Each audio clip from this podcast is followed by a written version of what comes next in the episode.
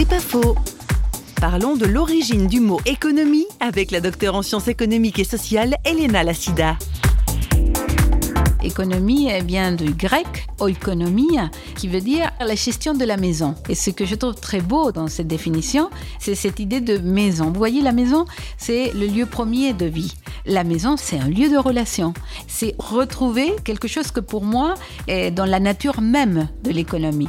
Vous savez, les économistes disent souvent que tout ce qui est social, c'est des dimensions extra-économiques ou extra-financières. Et moi, ce que je veux d'une certaine manière dire, c'est que le social, la relation, le sociétal, c'est au cœur même du faire économique.